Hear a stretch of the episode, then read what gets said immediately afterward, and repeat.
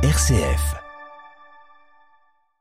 La gestion durable de l'eau. Que peuvent faire les communes face à cette question de l'eau et quel est leur rôle? Paul Roland Vincent, bonjour. Bonjour. Vous êtes le président des maires pour la planète et maire de Bourgneuf. Et aujourd'hui, nous accueillons Éric Bernardin. Bonjour Éric. Bonjour. Vous êtes maire de Breuil-la-Réorte et vous avez mené beaucoup d'actions justement euh, sur cette question de l'eau dans votre commune. Et nous accueillons également Christophe Bell. Bonjour, Christophe. Bonjour. Vous êtes data analyst chez Tadatum, structure que vous avez créée en juillet 2022. Vous allez nous raconter l'objet de cette structure.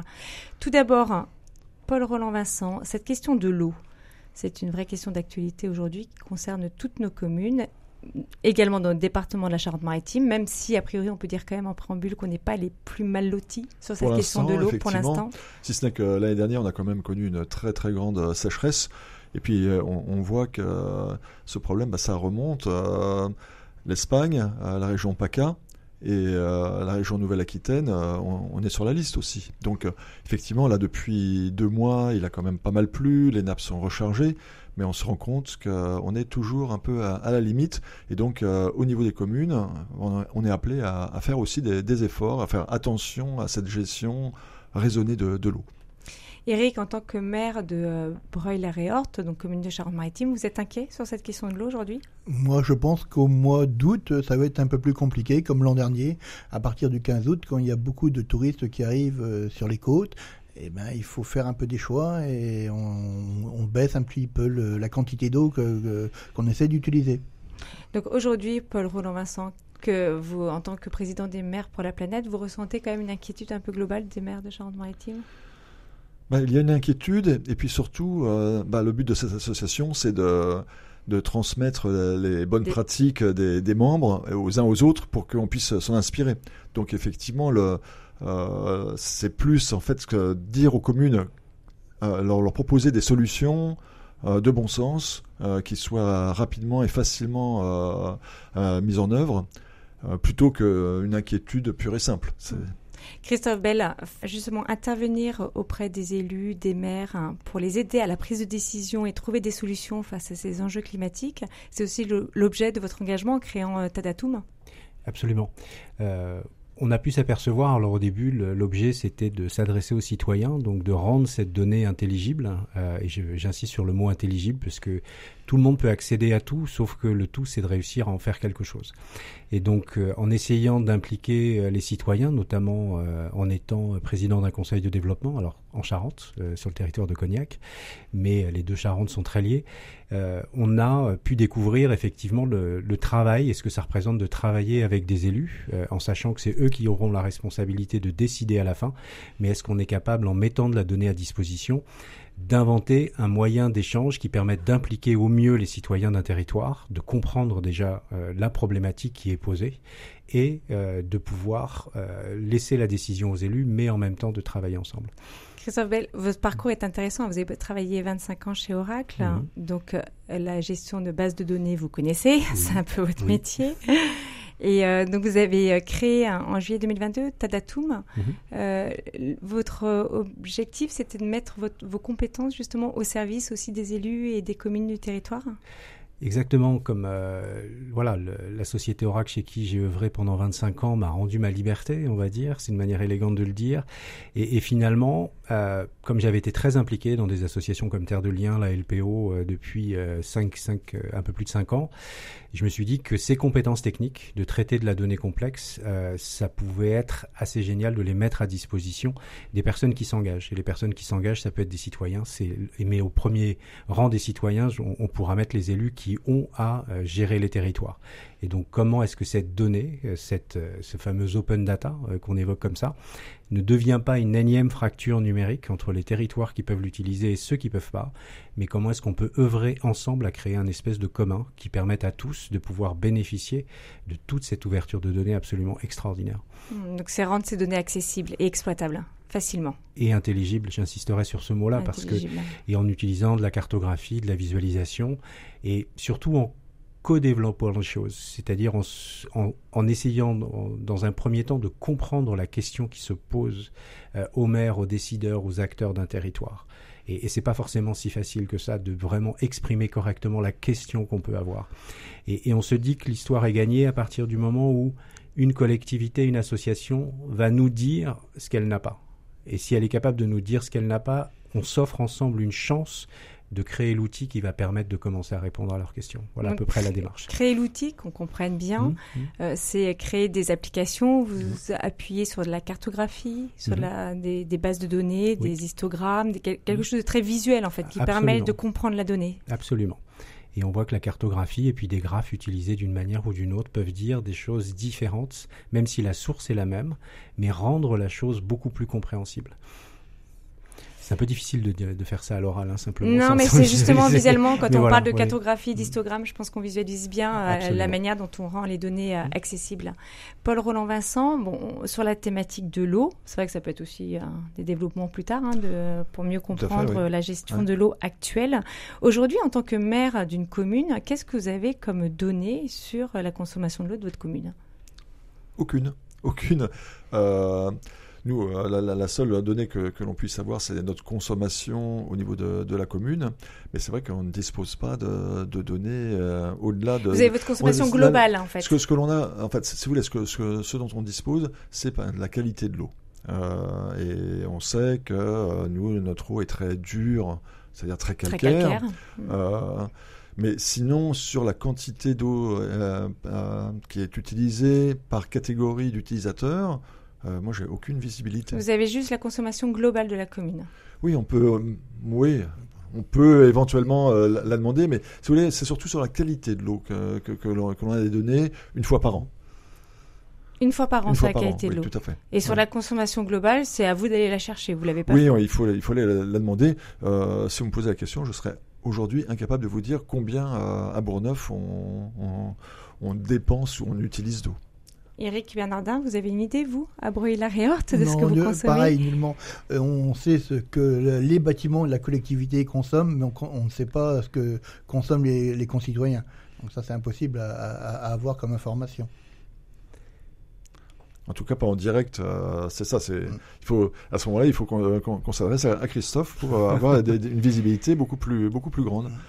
Donc pour autant, vous savez quand même que cette gestion de l'eau est un véritable enjeu aujourd'hui. Et Eric, sans savoir la consommation globale, vous avez mis pas mal d'actions en place sur votre commune, hein, justement. En réalité, nous, euh, l'an dernier, on a voulu faire des plantations. Et Monsieur le Préfet a pris une décision d'interdire les arrosages. Donc tout ce qu'on avait planté a, péri. C'était des plantations sur l'espace public de, la commune. l'espace public, de, la décoration, des, des, choses comme ça, mais qui avaient besoin quand même d'eau. On peut pas dire aux gens n'arrosez pas vos jardins et que la collectivité arrose les fleurs qu'on a mis. Donc euh, cette année, on a prévu un peu l'affaire et euh, on a acheté des bacs de récupération d'eau qu'on a installés sur euh, chaque bâtiment communaux. On a revégétalisé la cour de l'école et on en a profité pour installer une réserve enterrée de 10 000 litres. Et on sous la cour de l'école. Sous la cour de l'école, voilà, qui nous permet de récupérer de l'eau. Donc après, il y a une pompe de relevage qui on permet a une pompe de relevage et quand on en aura besoin cet été, on pourra taper dedans sans taper sur l'eau euh, du réseau. Donc euh, voilà. Et après, on essaie de faire des, petites actions. Euh, quand les enfants sortent de la cantine, et eh ben l'eau qu'ils n'ont pas bu, on la jette pas, on, on la remet pas dans l'évier, on la met dans un bac pour aller arroser les fleurs ou des choses comme ça. C'est des, petites choses basiques, mais qui, qui permettent d'économiser litre après litre.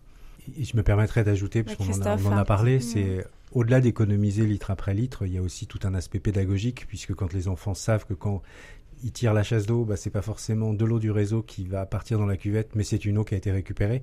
C'est quand même un geste euh, vraiment très chouette. Qui permet de sensibiliser mmh. aussi les jeunes à cette question euh, de l'eau, pas des, euh, Évidemment, on a mis des, limitateurs dans les, dans les chasses d'eau. On met des, des, mousseurs au robinet, des, des choses basiques, mais qui permettent de sensibiliser tout le monde. Et vous avez installé aussi des toilettes sèches. Oui, on a des toilettes sèches. Euh, euh, ben, déjà parce que ça nous évite de faire trop de travaux et ça évite de consommer de l'eau. Donc euh, ça se gère tout seul, il n'y a pas d'odeur, il n'y a, rien et ça marche très bien, sans eau, sans sueur, sans choses comme ça. Eric, toutes ces initiatives, elles, sont, elles datent vraiment de l'été dernier, de cette année, ou est-ce qu'il y avait déjà des choses en place On avait déjà la, réflexion, on y avait, on s'était déjà posé des questions, mais c'est plus cet été qu'on a approfondi les choses. La cuve sous la cour de Ouais. récréation de Ouais. l'école, La cuve au départ n'était pas prévue. On avait prévu de refaire la cour de l'école. On voulait la, la, la bétonner comme un peu tout le monde et on s'est dit c'est peut-être pas la bonne solution. Donc on a planté de- des arbres, on a replanté de, de la pelouse et on en a profité pour réduire la partie euh, de, de béton et, et y installer une, une citerne. donc 10 000 litres. hein. 10 000 litres. euh, Vu, on a des toits qui font, euh, qui font euh, quasiment euh, 80 mètres de long, donc c'est facile à remplir. Donc là, elle est pleine. Elle est pleine. Elle est pleine pour, pour l'été. Et vous tenez combien de temps avec 10 Je 000 sais pas, litres je sais pour arroser on va bien voir cette année. Euh, on espère pouvoir tenir l'été et on espère également qu'il y aura des pluies cet été parce que ça se remplit automatiquement. Donc euh, voilà. Et, et c'est en c'est- le gain, c'est que l'eau ne repart pas au caniveau. C'est pas de l'eau qui est perdue et qu'on va retrouver dans la mer euh, euh, quelques jours plus tard. C'est de l'eau qu'on garde sur notre territoire et qu'on va remettre en terre pour pour les plantes, mais elle aura servi avant de repartir. Paul Roland Vincent, ça c'est des belles initiatives à partager au sein de l'association Les Mers pour la Planète.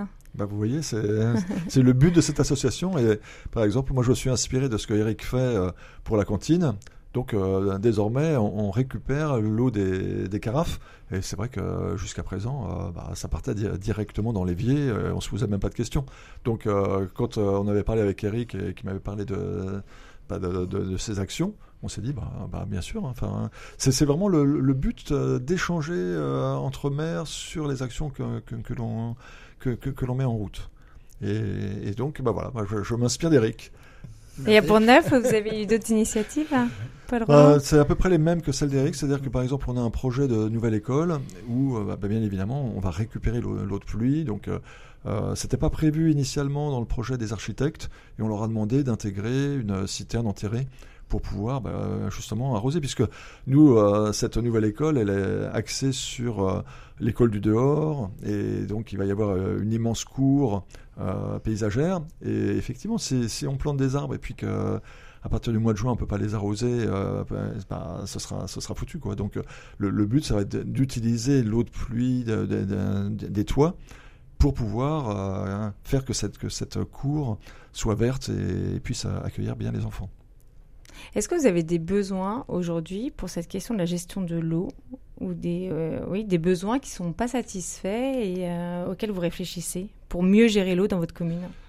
Bah, de, disposer de plus de, données qu'aujourd'hui. et c'est pour ça que la présence de Christophe est absolument essentielle. C'est-à-dire que euh, là, il nous a présenté un certain nombre de graphiques qui sont passionnants parce que là, on touche du doigt concrètement la réalité. Alors que euh, jusqu'à présent, moi, c'était un peu au petit bonheur la chance. euh, on estimait qu'il fallait, bon, qu'il fallait faire attention, que peut-être qu'on on était euh, en difficulté concernant la gestion de l'eau. Là, aujourd'hui, j'ai une vision nettement plus précise et je pense que tous nos adhérents seront dans le même cas. Et ça, c'est un bien très très précieux. Ça, permet vraiment de pouvoir s'a- s'appuyer sur des données beaucoup plus scientifiques plutôt que de, que de le faire euh, au sentiment, euh, à l'estimation. Oui, de pouvoir anticiper les choses aussi euh, pour mieux gérer, euh, gérer l'eau. Christophe, hein, ouais, un outil donc, euh, qui pourrait être mis à disposition, c'est justement de pouvoir euh, mieux se rendre compte sur une commune de l'utilisation de l'eau entre euh, les agriculteurs, euh, les particuliers, et Absol- comment est utilisée cette eau aujourd'hui. Voilà, absolument. Mais alors, en considérant euh, que c'est un outil qui doit aussi être euh, fonctionner en, en, parfait, en parfaite connexion avec euh, les agences de l'eau et avec tous ceux qui produisent justement toute cette donnée-là, ça c'est un critère absolument fondamental. Oui, parce que ces données-là aujourd'hui, elles existent. Elles existent, bien sûr. Mais elles sont à disposition, mais elles sont très difficilement accessibles euh, pour des gens qui ne sont pas spécialistes de la chose. Et c'est ça qu'on essaye de, de faire évoluer. Et je voudrais aussi parler d'un concept qui, euh, qui m'a souvent été soufflé par, euh, par un ami qui est directeur d'un théâtre et, qui parle beaucoup de l'imaginaire. euh, et de l'imaginaire, comment est-ce qu'il faut qu'on travaille nos imaginaires. Et là, par exemple, euh, ben, le- les deux maires ont parlé euh, de ce qu'on appellerait des données chaudes, c'est-à-dire de, de choses qu'on fait, c'est-à-dire de, des, des économies euh, qu'on peut faire d'une manière locale. Et elle s'oppose pas à ce qu'on appellerait la donnée froide, qui est la donnée statistique, mais comment est-ce qu'on fait pour que sur à, à un même endroit, on puisse avoir le résultat des c'est-à-dire autant le diagnostic, mais aussi ce qu'on fait et comment on agit. Et on sait que, et moi je pense que c'est euh, le bienfait de cette journée et de cette association, c'est de se dire que oui, on a encore une chance de faire quelque chose. On peut faire les choses. On pourrait dire, on peut regarder le verre à moitié plein euh, dans, dans, cette dans cette aventure-là. Et c'est et c'est ça qui est moteur. Et c'est ça qui fait du bien parce qu'autrement, bah, on peut très vite tomber dans un dans l'éco-anxiété ou ce genre de choses. Et j'avoue que ça fait aussi partie de mes motivations d'agir, euh, de dire, euh, voilà, on se donne ensemble une chance de faire quelque chose avec les compétences qu'on a et on vient les mettre autour de la table et essayer de travailler ensemble. Oui, demain peut-être pouvoir quantifier les initiatives qui sont prises auprès des communes pour donner envie aux autres aussi de faire, de mesurer les choses. De savoir qu'il y a quelque chose euh, qui se fait à côté et il y, a beaucoup d'associations qui font ça, ils appellent ça des centres de ressources et donc de montrer à une mairie ben, qu'il y a eu des expériences entre une association et une autre mairie ailleurs et que finalement la problématique elle est un peu la même euh, et qu'il y a déjà des gens qui ont trouvé des solutions. Et ça, c'est très moteur, enfin c'est très énergisant, on va dire, pour l'ensemble des gens qui doivent agir. Et l'open data peut mesurer justement les effets de ces bah, initiatives. L'open data doit, pour moi, se mettre au service euh, de ces initiatives-là. Il ne doit pas prendre la place, absolument pas. Mais qu'est-ce que ce serait dommage de s'en priver euh, quand on voit qu'il existe aujourd'hui et qu'il peut aider à la décision, mais vraiment aider à la décision, ne pas la prendre. Et c'est un peu la, je le dis souvent aussi comme ça, c'est-à-dire euh, comment est-ce qu'on fait pour que ce soit quand même l'intelligence collective qui l'emporte sur cette fameuse intelligence artificielle? Il ne faut pas la refuser, il faut accepter de l'utiliser, mais au service des gens qui doivent décider de manière collective. Est-ce que Christophe, vous pouvez nous donner un exemple d'outil que vous avez développé, comme ça que gestion euh, d'open data pour rendre les choses accessibles et euh, servir des causes auxquelles que vous aviez envie de soutenir? Alors, il y en a un qui est encore en cours de développement, parce qu'on est jeune, hein, on s'est créé en, juillet dernier, et c'est un exemple qui est arrivé un peu comme ça par hasard. On faisait la présentation de tout le traitement qu'on a fait de ce qu'on appelle le registre parcellaire graphique, donc les déclarations faites par les agriculteurs auprès de la PAC. Et quand des gens de la LPO ont vu ça, des gens qui travaillent sur la protection des busards, donc ces rapaces qui nichent euh, dans les champs de blé euh, ou les champs de céréales euh, au ras du sol et qui sont moissonnés, les nids sont moissonnés, se sont dit mais ça pourrait être très utile pour, pour nous, pour nous aider dans nos actions bénévoles, pour être capable de connaître ou d'identifier le nom de l'agriculteur qui est partenaire sur une parcelle dès qu'on trouve un nid. Et on sait que bah voilà, accéder à cette donnée-là, ça peut permettre de gagner beaucoup de temps et peut-être de sauver euh, bah, pas mal de nichés. Euh, donc voilà, c'était un des exemples donc ça, c'est un outil que vous avez développé pour la LPO qui permet à l'observateur d'avoir tout de suite le nom de l'agriculteur du champ le euh, bénévole, près de chez lui. Le bénévole autorisé, parce que là, on va parler d'une sensibilité très grande hmm. sur l'anonymisation des données. Et, et la LPO a cette information parce qu'elle œuvre en tant que délégation de service public. Donc, c'est des données qui sont protégées. J'insiste dessus parce qu'il ne faudrait pas affoler du Oui, oui, surtout. Donc voilà. Mais, c'est, mais, mais voilà, l'idée, c'est de mettre au service de gens qui sont autorisés, qui agissent, qui sont bénévoles. Euh, de leur faire gagner du temps euh, bah, pour qu'ils puissent passer le maximum de temps sur leur objet principal qui là est la protection des oiseaux. Christophe, Tadadoum aujourd'hui c'est combien de personnes? Alors, euh, c'est, on est trois. donc, j'ai, il y a un associé avec qui on a créé, donc qui s'appelle Jean-Pierre Lartige, qui habite à Rochefort. Et puis un jeune qui était chez à la mission locale et qu'on a embauché tout récemment. On prend le pari moi, je prends le pari parce que bah, je profite de l'aide de retour à l'emploi, euh, donc euh, pendant un an ou deux, et ça, ça permet bah, d'être inventif, d'être créatif, parce que bah, on est un peu déchargé de cette de cette problématique de modèle économique dans un premier temps. Mais donc voilà, et comment est-ce qu'on met ça au profit euh, Et j'avoue que c'est assez intéressant de voir que bah, c'est à travers l'ARE de Pôle Emploi que j'arrive à vivre cette transmission auprès d'un jeune euh, que j'ai pas forcément pu vivre au sein de l'entreprise dans laquelle j'ai travaillé 25 ans. Et je trouvais que c'est un clin d'œil assez, assez intéressant de voir que bah, ce service public peut aussi permettre de faire ça. Et ce jeune, c'est un profil euh, informatique Tout à fait, profil informatique. Sur cette question de l'eau, donc au-delà des initiatives dont on a parlé euh, tout à l'heure avec Eric et Paul Roland, vous connaissez aussi d'autres maires qui ont eu des initiatives, Christophe, sur cette gestion de l'eau au niveau des communes? Là, on en a, euh, on en a deux euh, qu'on a, qu'on a interviewés dans le cadre de cette conférence, justement. Et euh, donc, quelqu'un qui s'appelle Patrice Brouat, qui est maire, du, Gard, voilà. et donc lui, c'est, il travaille beaucoup sur la problématique des, submersions et, un sujet qui était très intéressant, je trouve, enfin assez atypique, c'est qu'il parlait de la problématique des écluses, donc de, de, ces ouvrages hydrauliques qui sont sur terrain privé. Et donc, quand ils ne sont pas entretenus correctement, qu'est-ce que ça pose comme problème aux collectivités? Et en sachant que bah, l'eau, va un peu se moquer de savoir si elle est sur un terrain privé ou sur un terrain public, et ça peut remonter assez loin, et c'est une histoire qui, qui nous racontait, euh, en allant jusqu'à la préfecture, en sachant mais comment est-ce qu'on peut agir sur cette écluse qui nous pose problème, puisque c'est de l'eau salée qui remonte euh, à des endroits où elle ne devrait pas forcément remonter, donc voilà, je vais pas aller dans les détails, mais du coup, ça, ça montre bien le côté assez particulier et et très omniscient ou euh, très, très multiple que, que, les maires peuvent avoir à gérer sur leur territoire. Oui, des questions très diverses. Hein. Tout à et puis c'est vraiment du cas par cas. Et puis il y avait une autre initiative aussi du maire d'Yves, hein, Didier Roblin. Exactement, et qui lui donc est agriculteur, euh, très sensible à tout ce qu'on appelle les zones humides.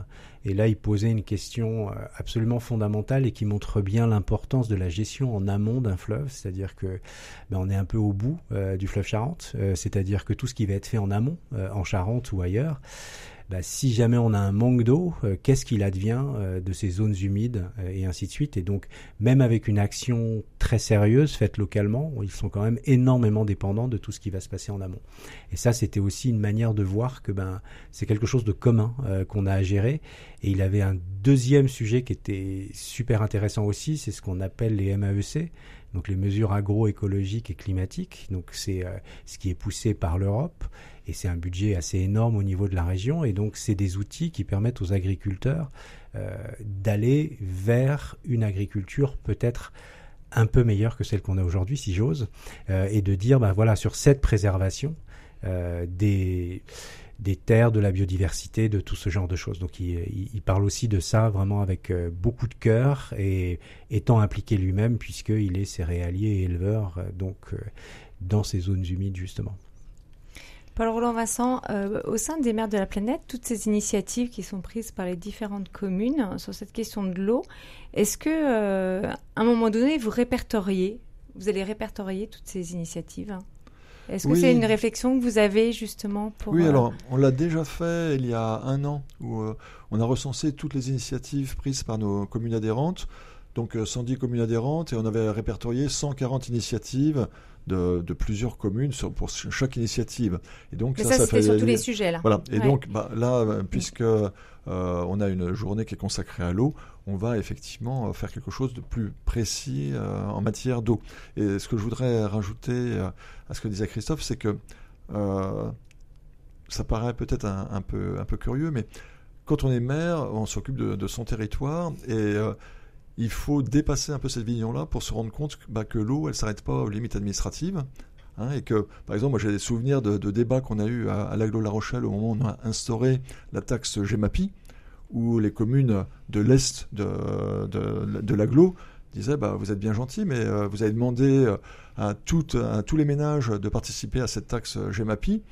Nous, on n'est pas vraiment concernés. Et en fait, il faut vraiment se rendre compte que, bah, que si, que si euh, que, l'eau, euh, que ce que je fais à Bourgneuf, euh, ça va se retrouver dans les heures, les jours, les semaines qui suivent sur la côte sur la côte atlantique. Et donc il y a cette, en fait, cette solidarité qu'il faut vraiment prendre en compte au niveau des, communes. on fait vraiment partie d'un tout et on ne gère pas l'eau dans la commune. On, la gère de façon beaucoup, beaucoup, beaucoup plus vaste au niveau des bassins versants. On a besoin de sensibiliser cette notion de bien commun qui est l'eau. Hein, c'est ça. Et qui concerne tout le monde. Paul Roland Vincent, merci. Donc, je rappelle que vous êtes le président des maires pour la planète et maire de Bourgneuf. Merci Eric Bernardin d'être venu à notre micro. Je rappelle que vous êtes maire de Breuil-la-Réorte. Merci Christophe Bell d'être venu. Donc, vous avez créé Tadatum hein, et vous êtes président du Conseil du développement du Grand Cognac également. Exactement. Merci, à bientôt. Merci.